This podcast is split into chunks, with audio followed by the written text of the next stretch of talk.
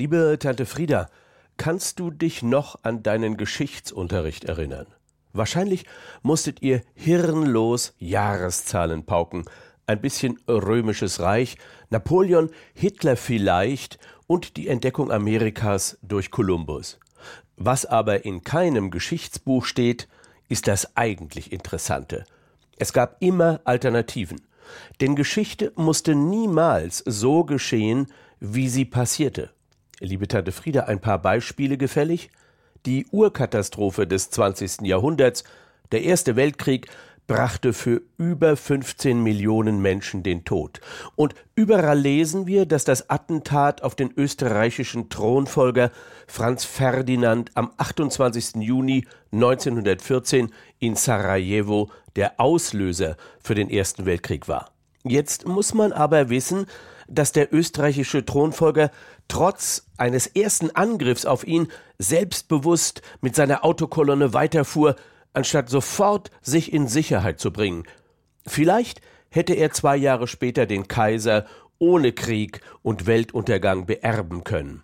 Und was wäre gewesen, wenn die Ärzte den angeschossenen John F. Kennedy am 22. November 1963 im Parkland Memorial Hospital in Dallas medizinisch gerettet hätten, was sehr wohl im Bereich des Möglichen lag?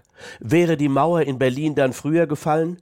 Liebe Tante Frieda, das sind nicht schräge Gedankenspiele, sondern eine Wissenschaftsmethode, die sich ein Nobelpreisträger ausgedacht hat, Robert Vogel.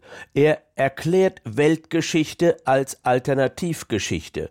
An den entscheidenden Weggabelungen der Geschichte hätte es auch anders ausgehen können. Ein geretteter Kennedy, ein nicht stattgefundener Erster Weltkrieg und ein römisches Reich, in dem Cäsar das Attentat auf ihn überlebt hätte. Das ist kontrafaktische Geschichte. Das aktiviert unsere Fantasie, rückwirkend in Alternativen zu denken. Wie beruhigend für Fußballfans. Nicht einmal hätte Deutschland die Weltmeisterschaft gewonnen und Lady Di würde noch leben, weil die wahnsinnigen Paparazzi nicht in der Nacht in Paris sie verfolgt und tödlich bedrängt hätten weil Geschichte in den Schulen hirnlos als alternativlose Aneinanderreihung von Ereignissen gelehrt wird, kann sich das keiner merken. Unser Hirn liebt aber die ständige Alternative. Gehe ich nun in die Kneipe oder lasse ich es sein? Kaufe ich mir ein teures Auto oder nicht? Vor ein paar Jahren hat die deutsche Bundeskanzlerin Angela Merkel jede Opposition zu ihrer Politik mit dem Wort alternativlos weggebügelt. Ihre Politik sei alternativlos.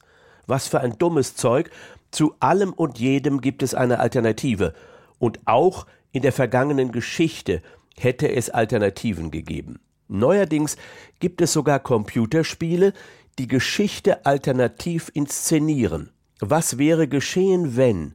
Eine richtig kluge Idee. Deshalb brauchen wir über den Komiker Donald Trump noch nicht verzweifeln. Es gibt auch für ihn eine Alternative. Liebe Tante Frieda, für alle intellektuellen Schlauberger hier eine Botschaft. Die Geschichte der Menschheit hätte auch anders verlaufen können. Es grüßt dich dein Neffe Bernd.